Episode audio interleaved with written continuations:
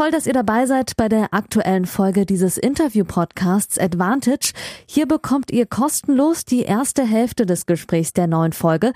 Das Gespräch endet nach der Hälfte des Interviews und das gesamte Interview, das gibt's exklusiv auf der Patreon-Seite dieses Podcasts unter www.patreon.com slash advantagepodcast. Und jetzt viel Spaß beim Hören.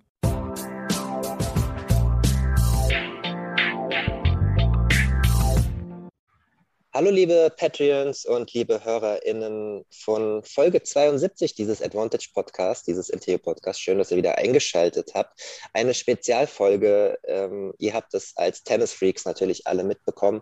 Nicht so gute Nachrichten für den größten deutschen Tennisspieler aller Zeiten, Boris Becker der ja fast drei Wochen vor Gericht stand in London und vergangenen Freitag haben die Geschworenen den Ex-Tennisstar in mehreren Anklagepunkten für schuldig befunden. Der 54-Jährige habe seinen Insolvenzverwalter Teile seines Vermögens vorenthalten, entschied die Jury am Freitag. Die haben fast knapp drei Tage ähm, beraten und am Freitagnachmittag ist diese Entscheidung gefallen. Die Richterin hat sich jetzt zurückgezogen. Das die Entscheidung und ähm, das Strafmaß werden am 29. April verkündet. Ich habe darüber natürlich auch berichtet, ähm, aber von zu Hause aus für Zeit Online hatte natürlich auch Kontakt mit Leuten vor Ort, mit äh, Korrespondenten auch von, von Zeit Online, aber auch mit einer Korrespondentin, die äh, in London lebt und schon seit Jahren erfolgreich unter anderem für RTL und NTV berichtet aus London. Und die habe ich mir heute eingeladen, Katharina Delling. Hallo nach London. Hi. Danke, dass ich dabei sein darf. Vielen Dank, dass du dir Zeit nimmst. Ähm, kann ich mal kurz aus dem Nähkästchen plaudern, wenn zwei freie oder feste freie Journalisten versuchen, sich für einen Podcast zu verabreden, zeitlich äh, kann sich auch mal verschieben, ne? bei den ganzen spontanen Einsätzen, Absolut. die man dann doch hat. Ja, ja, es kann nicht immer ganz einfach sein, aber wir haben es geschafft. Das ist das Wichtigste auch für euch, liebe HörerInnen. Ähm, für alle die Katharina Delling noch nicht so gut äh, zuordnen können. Ich habe es gerade gesagt, äh, arbeitet als feste freie Reporterin aus London für RTL und macht auch Schalten äh, für NTV. Hat angefangen äh, beim Weser Kurier und BWL studiert. Anschließend, wenn ich richtig informiert bin, Katharina beim ZDF in London gearbeitet, sowie dem Norddeutschen Rundfunk in Hamburg und dann ein ganz klassisches Volontariat, so wie ich es bei einer Zeitung absolviert habe, hast du es bei RTL absolviert. Ist das richtig? Quasi. Also äh, die Reihenfolge ist einmal umgekehrt. Ich habe bei ah. Weser Kurier angefangen, das stimmt, und dann habe ich mein Volo gemacht bei RTL Nord in Hamburg. Und dann bin ich nach London gegangen, direkt nach dem Volo und habe gleichzeitig ähm, eben für RTL gearbeitet und auch also sehr, sehr kurz fürs ZDF, ähm, weil es dann doch relativ viel geworden ist bei RTL und das zeitlich nicht so richtig zusammengepasst hat. Und gleichzeitig dann immer ähm, zwischendurch beim NDR in Hamburg. Verstehe. Macht ja auch Sinn, wenn man erst die Erfahrung des Volontariats hat und dann nach London ins Haifischbecken geht, um schon die journalistische Expertise zu haben, um sich da auch durchzusetzen. Denke ich, macht auf jeden Fall Sinn. Genau. Und äh, du hast auch mit einer Kollegin zusammen auch einen eigenen Podcast, unabhängig von, von deinen Medien, den English Breakfast, der Podcast. Ähm, da geht es wahrscheinlich genau um eure Expertise, was so in London und allgemein in Großbritannien angeht. Wahrscheinlich äh, größtenteils viel über Brexit berichtet und die mhm. Corona-Maßnahmen, nehme ich jetzt mal an. Jein, also wir haben auch eine Brexit-Folge und wir haben natürlich auch viel über Corona gesprochen. Mhm. Ähm, aber so generell äh, suchen wir uns quasi Themen raus, die vielleicht äh, nicht unbedingt immer ähm, so viel in den Medien sind. Auch so kleine, die Briten sind ja manchmal ein bisschen verrückt ähm, mit ihren Geisterschlössern und Pfannkuchenrennen und sowas alles. Ähm, und da haben, ja, ich bin Vierte geworden, würde ich gerne einmal kurz hier festhalten. Stark. Genau, und äh, haben dann natürlich auch Themen, die hier groß sind, wie zum Beispiel als Prinz Philipp gestorben ist oder so, dass ja. wir dann nochmal so ein bisschen Hintergrundinformationen liefern, liefern.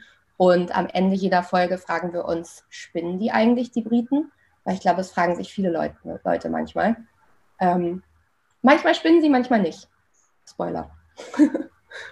Stark. Ja, wer da mal reinhören möchte, auf jeden Fall, äh, ich werde es auch in die Folgenbeschreibung reinhauen und äh, auf Instagram hatte ich es auch schon mal verlinkt. Ähm, genau, schaut da einfach mal vorbei.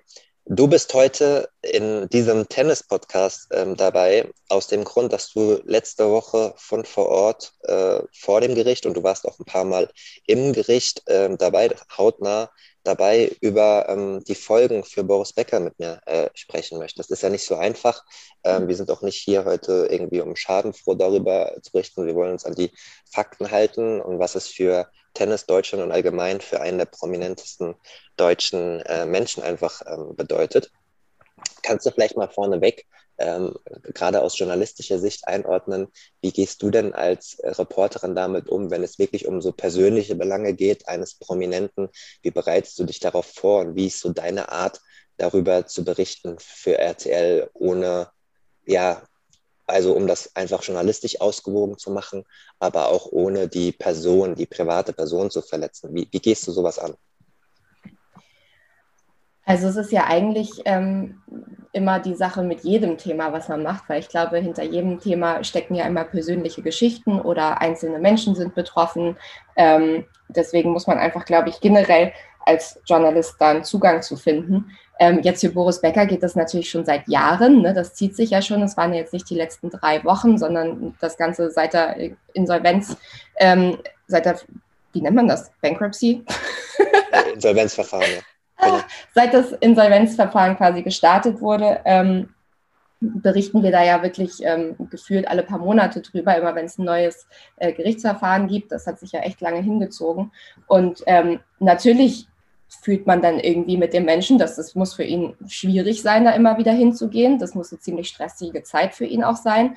Ähm, auf der anderen Seite ist er ja eben vor Gericht, ähm, weil herausgefunden werden muss, ob er was falsch gemacht hat oder nicht. Und ähm, dann ja, berichtet man eben darüber, über die Fakten. Definitiv. Für alle, dass wir alle mal auf denselben äh, Stand bringen, dieses Insolvenzverfahren läuft seit fast fünf Jahren. Ähm, zusammengerechnet ähm, schuldet er den Gläubigern rund 60 Millionen Euro umgerechnet. Also die Hauptsumme ist in Pfund, aber umgerechnet sind es knapp mehr als 60 Millionen Euro. Und in diesem Verfahren sollte festgestellt werden, ob er etwas mehr als 5 Millionen Euro umgerechnet veruntreut haben soll, also absichtlich aus der Insolvenzmasse herausgehalten hat ähm, da ging es um äh, Replikate von Pokalen, um äh, verschiedene Wohnräume und auch um Konten, die er nicht angegeben haben soll. Nur darum ging es, um diese Summe von 5 Millionen, also was heißt nur, das ist ja schon eine erhebliche Summe, aber im Gesamtkontext des Gesamtschuldenberges ist es natürlich eine relativ kleine Summe. Und da haben die übrig gebliebenen elf Geschworenen, es gab, äh, Katharina, nämlich auch äh, Corona-Fälle zwischendurch, hatte ich gelesen. Ja. Genau, deswegen wurde es auch mal kurzzeitig unterbrochen, haben ihn in vier von 24 Punkten schuldig gesprochen. Und am 29. April soll das Urteil fallen. Weißt du eigentlich aufgrund deiner Erfahrungen in England, dass das normal ist, dass es so einen großen Abstand gibt zwischen Entscheidung der Jury und, ähm, und äh, Entscheidungen der Richterin? Ähm, oder ist das ganz unterschiedlich? Also es ist, glaube ich, immer abhängig vom Fall. Ich, äh, viele hatten gehofft, glaube ich, dass ähm, der Schuldspruch direkt am Tag vom Urteil kommt. Ja. Ähm, das war aber eigentlich relativ klar, dass das nicht passieren würde. Ähm, und es sind einfach, es sind ja so, so viele Punkte, die durchgegangen werden müssen. Ähm, alleine das Schlussstatement von der Richterin am Ende hat vier Stunden gedauert, einfach nur um einmal vorzulesen, was alles passiert ist und was sie jetzt sozusagen davon mitgenommen hat. Ähm, und dann kann man sich natürlich vorstellen, dass das sehr lange dauert, auch für Sie, sich jetzt dann ein Urteil quasi zu bilden, ähm, durch diese ganzen Sachen durchzugucken. Und natürlich dauert das dann ein paar Wochen. Die hat ja auch noch andere Fälle und nicht nur den Fall von Boris Becker. Ähm, also es war schon klar, dass es eben nicht am gleichen Tag stattfindet. Ähm, wie lang diese Zeit eben ist zwischen Schuldspruch und dann Strafmaß, das ist aber immer ähm, unterschiedlich, hängt dann vom Fall ab. Die vier Punkte, in denen er schuldig gesprochen worden sind, sind übrigens Anklagepunkt Nummer vier. Becker habe trotz laufenden Insolvenzverfahrens Überweisungen über insgesamt 426.930 Euro getätigt. Anklagepunkt 10. Becker habe dem Insolvenzverwalter nicht mitgeteilt, dass er über sein Elternhaus in Leim verfüge. Anklagepunkt 13. Eine Hypothek über 825.000 Euro, mit der er sein Haus belastet hat, sei nicht offengelegt worden. Anklagepunkt 14. Becker habe unterschlagen, dass er Anteile an einer Firma für künstliche Intelligenz besitzt. Also ähm, kumuliert ist das dann wieder auch ein Millionenbetrag, um den es sich handelt. Ähm, den Bäcker aus dem Insolvenzverfahren heraushalten wollte. Und der Betrag wird weiter anwachsen, weil die Immobilie in Leim, so hat es der Spiegel jetzt geschrieben, die Kollegen, unter anderem Thilo Neumann, mit dem ich auch schon über Doping zusammen berichtet habe, im Fall Jastremska, äh, die Immobilie in Leim steht derzeit zum Verkauf. Sie dürfte mindestens mehrere hunderttausend Euro einbringen. Ja, ähm, also da geht es um ganz schön was. Äh, Ob es jetzt am Ende Gefängnis wird oder nur eine hohe äh, Bewährungsstrafe, äh, muss man abwarten.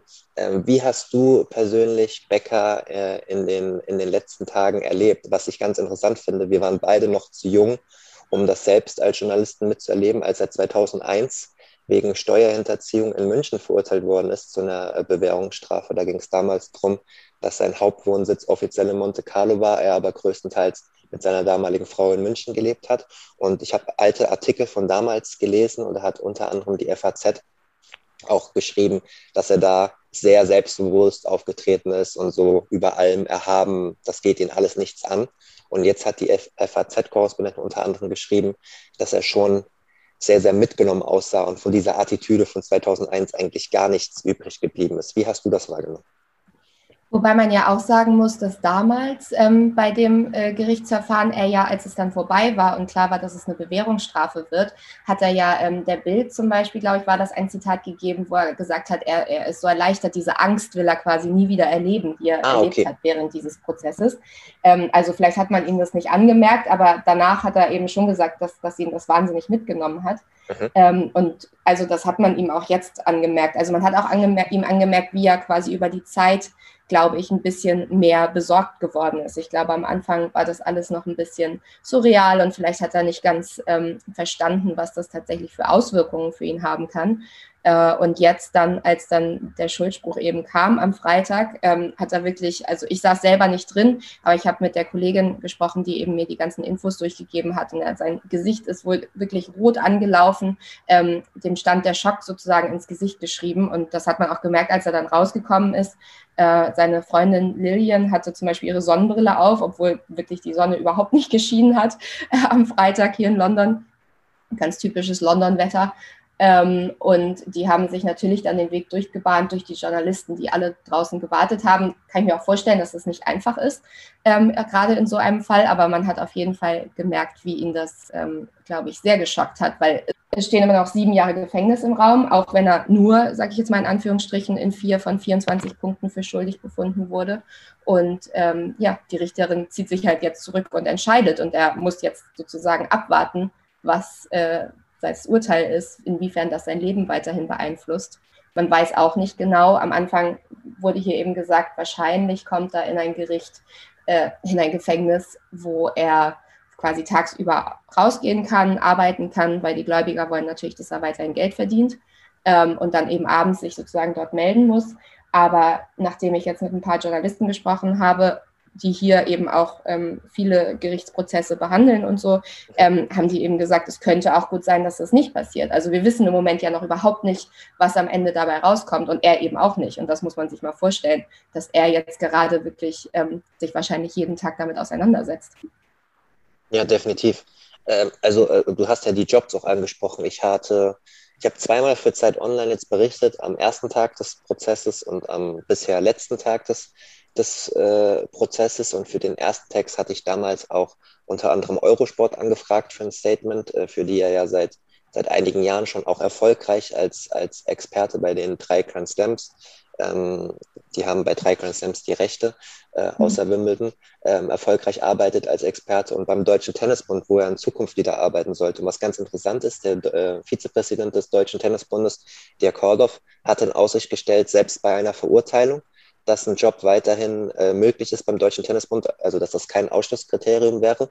Eurosport mhm. hat sich zurückhaltender geäußert über die PR-Abteilung. Das sind natürlich auch alles äh, ähm, Experten und Vollprofis da. Die haben gesagt, dass sie sich über private Angelegenheiten zum jetzigen Stand nicht äußern wollen. Die warten sozusagen übersetzt erstmal das Urteil ab. Mhm. Weil du hast das schon angesprochen, ja, zum Beispiel ähm, Ende, Ende Mai in der letzten Maiwoche gehen die French Open los, ähm, eines der vier wichtigsten Turniere. Und ähm, da wäre er eigentlich ähm, für Eurosport im Einsatz. Entweder, wenn es die Corona-Maßnahmen zulassen, vor Ort in Paris oder, oder wenn nicht, dann aus den Studios in, in München, so wie wir das aus der Corona-Zeit kennen. Und momentan, äh, Katharina, ist der Stand ja, wenn ich nicht äh, falsch informiert bin, dass er das Land nicht verlassen darf. Welch, weißt du, was er noch für Auflagen hat? Genau, also das Land darf er aber schon seit einiger Zeit nicht verlassen, also zumindest nicht ohne vorher zu fragen. Also er musste ähm, seinen Pass abgeben, jetzt schon während der ganzen Zeit, während dieser mhm. Prozess gelaufen ist, ähm, und muss quasi dann um, um Erlaubnis bitten, wenn er zum Beispiel beruflich irgendwo hin muss oder so. Ähm, also das ist weiterhin, wurde weiterhin aufrechterhalten. Ähm, da hatten, hatte der Anwalt noch gefragt am Freitag, ob man das nicht jetzt äh, quasi erstmal äh, lassen kann, aber das äh, ist auf jeden Fall weiterhin so. Und ähm, ja, ich meine, wenn jetzt am 29.04. dann das, der Schuldspruch kommt, also nee, das Strafmaß verkündet wird von der Richterin, ähm, dann wird er ja mehr wissen. Ich ich meine, ja, in diesem Zeitpunkt können wir nur spekulieren. Es kann natürlich gut sein, dass die Richterin sagt, na gut, es ist wichtig, dass er weiterhin arbeitet. Also sollte er dann auch eben im Mai diesen Termin wahrnehmen können. Vielleicht sieht es aber auch ganz anders aus. Voll. Wir hatten uns im Vorfeld auch vorgenommen, möglichst wenig äh, zu spekulieren und uns an den Fakten zu halten. Da hast du auch vollkommen recht. Man kann aber mal aufzählen, ähm, das ist zum Beispiel interessant, wenn du sagst, er musste immer vorher Bescheid sagen. Man sieht ja momentan einige Werbespots im deutschen Fernsehen, äh, wo er auch versucht, äh, Geld zu verdienen. Er hat dreimal im Jahr die, die Reisen, zumindest mal nach München, äh, die über zwei Wochen ja auch gehen, für die er dann die Erlaubnis braucht bei den Grand Slams und ist ab und zu auch auf, auf normalen Terminen äh, für seine neue Akademie. Hier bei mir in der Nähe im Rhein-Main-Gebiet in Hochheim gibt es ja jetzt die Boris Becker Akademie. Angeblich soll auch eine Akademie in Dubai ähm, bald erstellt werden nach seinem Namen. Das heißt, er hat ein, einige Aufträge und Verpflichtungen außerhalb von seinem Hauptwohnsitz London, den er eigentlich nachgehen muss. Ne? Das ist natürlich dann auch dementsprechend ein schmaler Grat zwischen sich da an die Gesetze halten und dann jedes Mal zu fragen, ob er da auch los darf. Gerade auch was die Persönlichkeit Boris Beckers angeht, was ja ganz deutlich wurde, was ich auch in jedem Artikel gelesen habe von vor Ort, auch in deinen Schalten, ist es, glaube ich, gut rausgekommen, dass er ja äh, dass ihm das höchst peinlich war. So, er hat ja auch, er spricht ja auch gerne mal von sich so in der dritten Person, die Marke Boris Becker beschädigt und es war ihm auch äh, höchst peinlich, dass das rausgekommen ist, jetzt was alles rausgekommen ist. Ist das auch dein Eindruck von vor Ort? Ja, also es gab äh, besonders am Anfang, ich glaube es war 2019 oder 2020, ähm, da war er noch vor einem anderen Gericht, da ging es erstmal um die Kautionsauflagen mhm. und ähm, da hatte er quasi gebeten, über einen Hintereingang ins Gericht kommen zu können. Ähm, das gibt die Möglichkeit für, für Menschen, die sozusagen um ihr Leben fürchten oder, oder so, dass sie eben einen sozusagen geheimen Eingang nehmen können.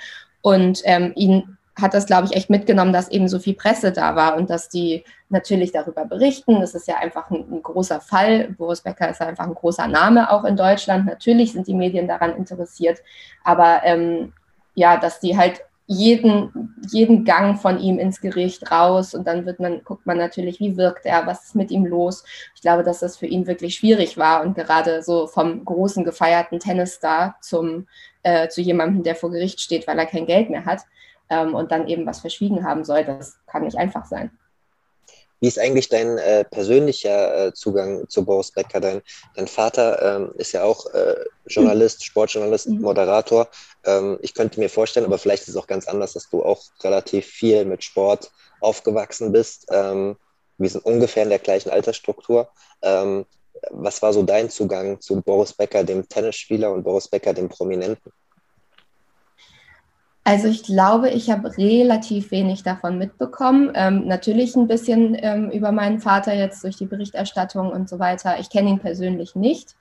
Ähm, ich habe ihn wirklich in, in London quasi dann das erste Mal getroffen, in Anführungsstrichen, also vom Gericht. Ähm, ich, also natürlich habe ich mitbekommen, dass er ein großer Tennisspieler ist und wir haben das auch natürlich geguckt zu Hause. Ähm, aber es ist jetzt, also das war sozusagen mein einziger Zugang dazu. Mhm. Ja, okay. Ähm, die Tage, äh, in denen du im Gerichtssaal warst und das sozusagen hautnah erlebt hast, ich hatte in einem Text gelesen, dass für ihn auch ein besonderer oder mhm. was heißt besonderer, aber ein Bürostuhl, ein Bürostuhl bereitgehalten worden ist, damit er besser sitzen kann. Ähm, wir wissen das ja, dass er auch körperlich aufgrund seiner Karriere mhm. nach einigen OPs angeschlagen ist, Fuß, Hüfte etc. Ähm, war das relativ schwierig für ihn, so lange dann auch da äh, zu sitzen? Wie waren, kannst du ein bisschen so über die Umstände im, im Saal berichten? Na, es waren ja wahnsinnig lange Tage vor Gericht. Ähm, also ich saß wirklich nur einen Tag drin und das war echt lange, als das war äh, an dem Tag, als sein Anwalt ähm, und die Staatsanwältin beide ihre Schlussplädoyers gehalten haben. Und äh, sein Anwalt hat, glaube ich, drei Stunden gebraucht für seins. Ähm, und als er dann irgendwann nach, ich glaube, zwei Stunden sagte, ich bin jetzt äh, ein bisschen mehr als halb durch, waren, glaube ich, alle im Gerichtssaal so, oh, erst. Krass. ähm, und also ich glaube, vielleicht muss man sich dafür auch einmal vorstellen, wie der, dieser Gerichtssaal so aussieht, weil der sieht sehr, sehr anders aus, als in Deutschland die Gerichtssäle sind. Mhm. Ähm, man kommt quasi rein und dann sitzen die Journalisten rechts und links. Gerade durch ähm, sitzt die Richterin und in der Mitte ist so ein Glaskasten und in diesem Glaskasten sitzt Boris Becker eben drin. Ähm, diese Glaskästen haben die hier, um eben die äh, Angeklagten zu schützen, um aber auch jeden in dem Raum zu schützen. Das gilt natürlich jetzt nicht im Fall von Boris Becker, sondern eher, wenn man Mordfälle da hat zum Beispiel. Ähm, aber es ist schon ziemlich bizarr, das so zu sehen, weil er sitzt ja sozusagen, also es hat so ein bisschen was äh, von, ich weiß nicht, also es ist ein bisschen komisch, dass er eben in diesem, in diesem Kasten sitzen muss und neben ihm sitzt dann ähm, die Dolmetscherin und dann sitzt aber auch noch jemand vom Gericht mit drin. Ähm, der Glaskasten ist nicht abgeschlossen, also er kann da ganz normal rein und rausgehen, aber er sitzt da halt die ganze Zeit und natürlich sind alle Augen auf ihn gerichtet. Ähm, er hat, als ich da war, die meiste Zeit eigentlich die Jury angeguckt. Ich glaube, er hat versucht, so ein bisschen in deren Gesichtern zu lesen, was die denken, gerade bei den Schlussplädoyers. Ähm, aber er kann von da sozusagen die Journalisten, die hinter ihm sitzen, überhaupt nicht sehen, sondern er kann die Richterin sehen, er kann die Jury sehen und er konnte auch äh, seinen Sohn Noah und eben Lillian sehen, die beide an der Seite saßen. Die durften auch mit drin sein im Gericht. Aber es ist äh, lustig, dass du es ansprichst, weil ich hatte gelesen, dass das ja ein Gericht ist für Betrugsfälle. Deswegen hat es mich auch gewundert, dass das so mit Sicherheit alles mit dem Glaskasten überhaupt gemacht wird, weil da ja eigentlich keine Mörder äh, verurteilt oder ja, über die entschieden wird. Aber es ist wohl gang und gäbe in jedem Gericht in, in England, ist das so, oder? Ja, genau, das ist in jedem Gericht so. Aber ich meine, dass in dem Gericht ähm, auch alle möglichen anderen Fälle ah, okay. besprochen werden, weil wir haben draußen tatsächlich, ähm, als wir da gewartet haben, kam ein, ein Mädchen und sie meinte, oh, meine Freundin wurde gerade zu acht Jahren Gefängnis äh, verurteilt äh, und da ging es irgendwie ähm, um, um Drogen und auch irgendwas Schlimmeres noch. Also ich ah, glaube, die machen auch andere Sachen da. Okay. Du hast den Anwalt eben angesprochen und sein Schlussplädoyer. Äh, wenn man die äh, deutschsprachigen, aber auch die englischsprachigen Artikel ähm, ähm, verfolgt hat und wenn ich mit, mit den auch anderen Leuten vor Ort gesprochen habe, ähm, wurde eigentlich deutlich, dass so sein einziges, also die ganze Argumentationskette beruht ja darauf, dass Boris Becker, wie Boris Becker gelebt hat und dass man ihn halt nicht als normalen Menschen ansehen darf, dass er ein naiver Mensch ist, wenn es um Finanzen und Berater und alles geht ähm, es gab ja keinerlei Unterlagen von ehemaligen oder aktuellen Geschäftspartnern, die unterschrieben waren, dass sie dafür gebürgt haben, dass er nicht dafür verantwortlich war. Ähm, das klang für mich, ich bin natürlich kein Gerichtsexperte, aber das klang relativ schwach, äh, egal wie viel ich darüber gelesen habe. Was war dein Eindruck? Also ich bin auch kein Gerichtsexperte, ähm, aber wir haben die Staatsanwältin, als sie rauskam nach dem Urteil, gefragt, ob sie zufrieden ist mit dem mhm. Urteil. Und sie hat gesagt, sie ist sehr glücklich. Also ähm, sie hat, glaube ich, da echt einen, einen, guten Job gemacht. Ich weiß, dass viele nicht davon ausgegangen waren, dass er in so vielen Punkten für schuldig befunden wird. Mhm. Ähm, und irgendwie, ja, ich habe mir die ganze Zeit so gedacht, man, es gibt ja diesen Spruch, Unwissenheit schützt vor Strafe nicht. Ja. Und deswegen habe ich mich so ein bisschen gewundert, dass das eben die Verteidigung ist, zu sagen, ja, aber er wusste ja nicht, dass ihm das Haus gehört und er weiß nicht, wo seine ganzen Pokale sind. Ähm, und ich glaube, dass die Jury eben dann in den Fällen, in die, denen sie ihn jetzt eben für schuldig erklärt haben, das auch so gesehen haben, dass sie gesagt haben, da ergibt es nicht so richtig Sinn, weil wenn du ein Haus hast, dann musst du natürlich zum Notar gehen und dann musst du darüber, da, da unterschreiben, dass es dein Haus ist. Und ähm, ich glaube, dass es da schon eben einige Punkte gab, wo sie gesagt haben, okay, vielleicht ähm, können wir nachvollziehen, dass er ähm, sehr, sehr jung, sehr berühmt und sehr reich geworden ist, dass er vielleicht nicht immer einen Überblick hatte über seine Finanzen, dass er Leute hatten, die ihn schlecht beraten haben. Ich glaube, das haben sie auf jeden Fall mit äh, in Betracht gezogen bei ihrem ähm, Statement dann am Ende. Aber dass es eben auch so ist, dass du, wenn du wirklich physisch anwesend sein musst für Dinge oder Sachen zusagen musst, ähm, dann musst du natürlich wissen, was du da machst. Und selbst wenn er dann sagt, okay, ähm, er wusste nicht, dass es so und so abläuft oder er wusste nicht, dass das dann dazu führt, dass ihm das gehört oder so, ich glaube, dass da die Jury dann gesagt hat, ja gut, das können wir irgendwie nicht so richtig nachvollziehen. Hm. Festhalten muss man ja auch, er kann theoretisch immer noch Einspruch äh, einlegen, sowohl gegen den Schuldspruch als auch gegen das Strafmaß. Ich habe jetzt keine Frist hier gerade vorliegen, bis wann das äh, geschehen muss, aber es ist äh, möglich. Jetzt mache ich mal was, was ich eigentlich nicht so gerne mache, die Bild zitieren. Die haben mit einem britischen Strafexperten Mark Stevens gesprochen, der gesagt hat, Zitat, Becker kann mit dem Ergebnis zufrieden sein, da er in den wichtigsten Punkten für nicht schuldig befunden wurde. Verheimlichung ist nicht die höchste Straftat in der britischen Wirtschaftskriminalität. Ähm, das mal noch so zu, äh, dazu als Einordnung. Ähm, ich fand es total interessant, was du jetzt gesagt hast, auch äh, dass, ob das wirklich so gut war von dem Anwalt, weil ähm, ich hatte es ja eingangs erwähnt, das Verfahren bzw. das Insolvenzverfahren geht jetzt seit fast fünf Jahren und es gab ja auch einige Moves von Becker, die man nicht naiv als nicht naiv bezeichnen kann. So, es gab ja zum mhm. Beispiel die Insolvenzverschleppung im Sinne von, dass er plötzlich als ähm, äh, für, ähm, für ein afrikanisches Land als, ähm, jetzt habe ich das Wort nicht, als Attaché, äh, glaube ich, hoffentlich richtig ausgesprochen, auftritt, um Immunität, Immunität zu haben vor Gericht. Ja. Es hat nicht lange gehalten, aber das, darauf kommt man ja nicht einfach mal, also man steht da nicht morgens auf und sagt so, das mache ich jetzt mal. Da geht es ja auch darum, dass man, dass man von Anwälten beraten wird, was habe ich für Möglichkeiten. Und ähm, meine persönliche Erfahrung mit Boris Becker sind, äh, wenn man halt sich über Tennis mit ihm unterhält, dass das halt äh, alles Hand und Fuß hat. Und ich als äh, Sportreporter habe mich bisher fast immer nur über Tennis mit ihm unterhalten oder ab und zu auch mal über die Themen Doping oder Sportbetrug, aber halt auch auf das Tennis-Business bezogen. Und das hat alles immer Hand und Fuß. Darüber hinaus darf ich mir und möchte ich mir auch kein Urteil fällen.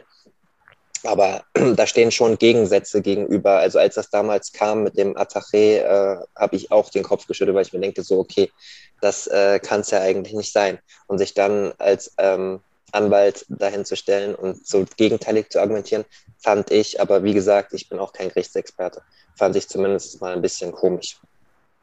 Ja, es war ja auch in den Fällen, wo ähm, quasi die Verteidigung war, Boris Becker wusste nicht, was passiert, ähm, war es das. Und dann gab es noch die anderen Fälle, wo eben gesagt wurde, er hat, war nicht immer von Menschen umgeben, die sein Bestes wollten. Es gibt da ja zum Beispiel diesen einen, ähm, dieses eine Darlehen, was er hatte, wo er irgendwie 25 Prozent Zinsen drauf zahlen musste. Also da fragt man sich ja erstmal, huch, warum macht er das überhaupt? Mhm. Ähm, und deswegen wurde dann eben auch viel gesagt, ja, es ähm, gibt eben Leute, die haben ihn schlecht beraten, die haben ihn sozusagen dazu gebracht, Dinge zu tun, die für ihn nicht gut waren. Also es, es ist quasi so, entweder er wusste nicht, was passiert ist, oder er hatte jemanden, der ihn falsch beraten hat. Und das hat ja auch die Staatsanwältin nochmal in ihrem Schlussplädoyer gesagt, dass sie gesagt hat, also es klingt hier wirklich die ganze Zeit so, als würde er jedem die Schuld geben, nur eben nicht sich selber. Und ich könnte mir gut vorstellen, dass das vielleicht auch äh, für die Jury ein Satz war, der für sie wichtig war. Ja. Sein Anwalt äh, hat die Jury äh, aufgefordert in seinem Schlussplädoyer, ähm, ich kann mir niemanden vorstellen, der ein Leben wie er geführt hat, sagte der Verteidiger Jonathan Laidlaw. Ich zitiere kurz aus dem Spiegelartikel. Ähm, er sei, es sei ein ungewöhnliches Leben, wenn er oder die Geschworenen angeben, keine Kenntnis von Konten oder Immobilien zu haben, würde diese Aussage sicher nicht geglaubt, sagte Laidlaw. Laidlaw bei Becker, aber sei dies anders, seine Umstände seien anders. Und ich habe es in meinem Zeit Online-Artikel auch geschrieben. Ähm, er hat ja auch in einem, in einem Kreuzfeuer angegeben, dass er, dass die Berater eigentlich äh, alle seine Verträge geregelt haben, dass er die höchstens quer gelesen hat, dass er auch nie Bargeld abgehoben hat, sondern Bargeld ausgehändigt bekommen hat, sozusagen mhm. von seinen Beratern. Also dass da schon eine große Uneigenständigkeit ähm, geherrscht hat. Das kann ich mir auf jeden Fall vorstellen. Ähm, wenn man so viele Konten und äh, dieses, diesen Lifestyle auch hat, äh, das kann man gerne auch nochmal im Artikel nachlesen von, von Zeit Online. Da bin ich auch nochmal ausführlicher drauf gegangen. Natürlich hat er ein ganz besonderes Leben geführt und natürlich hat er mit 17 Wimbledon gewonnen und die Deutschen haben ihn dann adoptiert als größten Sportstar Ende der 80er, Anfang der 90er, definitiv auch größer als damals die Fußballstars. Ähm, das kriege ich immer wieder von alten Reportern erzählt, dass Tennis sogar die großen Grand Slam Matches äh, höhere Einschaltquoten hatten und wichtiger waren als normale Fußball-Länderspiele heute undenkbar dass ein Zverev-Match mehr Einschaltquoten hätte als, als ein Fußball-Länderspiel. Ähm, natürlich hat er da ein Leben geführt, wo er auf einer Wolke geschwebt hat und er ist nicht der Erste und er wird auch nicht der letzte Sportstar sein, dem es schwerfällt, nach der aktiven Karriere ähm, einen, einen roten Faden zu haben und mit weniger Geld gut auszukommen, weil ähm, weiß nicht, was du dazu sagen kannst als, als London-Expertin, aber seine Lebenskosten, wenn man sich anschaut, wie er dort in Wimbledon lebt und so, sind ja jetzt auch nicht gerade gering. Ja, ich habe auch viel ähm, jetzt in der britischen Presse zum Beispiel gelesen, dass ähm, er einfach sehr, sehr großzügig auch sein soll. Also erstmal hat er natürlich weiterhin ähm, einfach auf sehr, sehr großem Fuß gelebt, auch als er dann eben nicht mehr professionell Tennis gespielt hat. Ähm, aber er soll eben auch großzügig gegenüber seinen Freunden, seinen Freundinnen, seiner Familie gewesen sein und halt gern mal einen ausgegeben haben. Und ähm, ja, wenn man das dann zusammenpackt mit äh, der Tatsache, dass er eigentlich gar nicht so richtig weiß, wo seine Konten sind und ähm, was da so drauf ist, also wenn man ihm glaubt, ähm, dann ist das natürlich eine schwierige Kombination. Definitiv. Ähm, noch eine letzte Frage aus dem Gericht an dem Tag, in dem du da warst. Ähm, falls du das beantworten kannst, was war so dein persönlicher Eindruck von den Geschworenen? Ich konnte die Geschworenen gar nicht so gut sehen von äh, meinem Platz aus. Die saßen so ganz hinten links in der Ecke ähm, und auch alle geteilt durch mhm. Wände mhm. wegen Corona natürlich. Ähm, aber das waren also hauptsächlich Männer tatsächlich. Eine Frau war in der Jury, äh, was ich interessant fand. Ähm, und das waren, sind einfach ganz normale Leute. Also es ist eben, glaube ich, so, wie man sich das auch in Amerika immer vorstellt oder wie man es aus den Filmen kennt.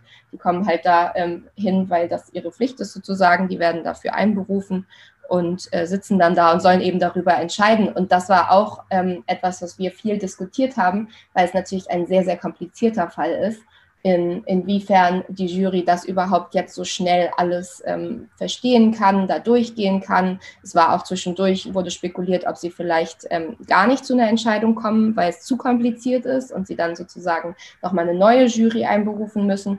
Das äh, ist dann am Ende nicht so gewesen, aber es ist auf jeden Fall ein schwieriger Fall und eine schwierige Entscheidung, die die Jury zu treffen hatte. Mhm. Ich habe zwei HörerInnen-Fragen äh, von Patreons. Ihr wisst es ja, äh, die StammhörerInnen wissen das, ab dem 5-Euro-Pledge äh, bekommt ihr alle Folgen zuerst und in ganzer Länge dieses Podcasts. Und ab dem 7-Euro-Pledge ähm, könnt ihr eigene Fragen einreichen. Und Patreon Marcel ähm, wollte wissen, ob du weißt, wie die Jury zusammengesetzt wurde. Ich habe dazu nichts gefunden. Ich stelle das jetzt einfach mal in den Raum. Ich weiß es auch nicht. Ich habe mich das auch schon gefragt. Ähm, ich weiß es ehrlich gesagt nicht. Ich okay. glaube, dazu habe ich zu wenig Erfahrung, was hier Gerichtsfälle angeht. Marcel, ich habe auch nur zehn Minuten vor dem Podcast noch mal ein bisschen recherchiert. Falls ich noch was finde, äh, schreibe ich dir auf jeden Fall eine, äh, eine Nachricht über Patreon und werde es vielleicht im nächsten Podcast auch noch mal anhängen. Jetzt scrolle ich hier gerade noch mal zur zweiten Frage. Ich bin nämlich darüber übergegangen. Ähm, Katharina, meine StammhörerInnen, die haben immer über mich gelacht, weil ich meine eigene Schrift nicht lesen kann. Jetzt habe ich, Word, hab ich Word-Dokumente, damit ich diese Ausrede nicht mehr benutzen kann. Genau, ähm, da geht es darum, äh, das ist ein bisschen Spekulation ähm, bei einer Haftstrafe. Du hast schon ein bisschen darüber geredet, in was für eine Art Gefängnis er kommen kann. Hm, du hattest ja gesagt, es, ähm, anfangs stand es auch mal zur Debatte, dass es eventuell ein Gefängnis sein könnte ähm, Gregor möchte das wissen, ähm, ob man das verlassen kann. Und es war ja auch in den Medien zu reden, äh, zu, zu lesen, dass es sich da um eine Art Promi-Gefängnis handeln könnte. Kannst du dazu was sagen? Also er kommt auf jeden Das war der erste frei zugängliche Teil der neuen Folge. Die zweite Hälfte hört ihr exklusiv auf der Patreon-Seite www.patreon.com slash advantagepodcast. Dort könnt ihr mit einem kleinen monatlichen Beitrag dafür sorgen, dass es diese langen, unabhängigen Interviews ohne Werbung regelmäßig gibt und unterstützt zudem Yannicks unabhängige Arbeit als freier Journalist im Tennis-Doping- und Sportpolitikbereich.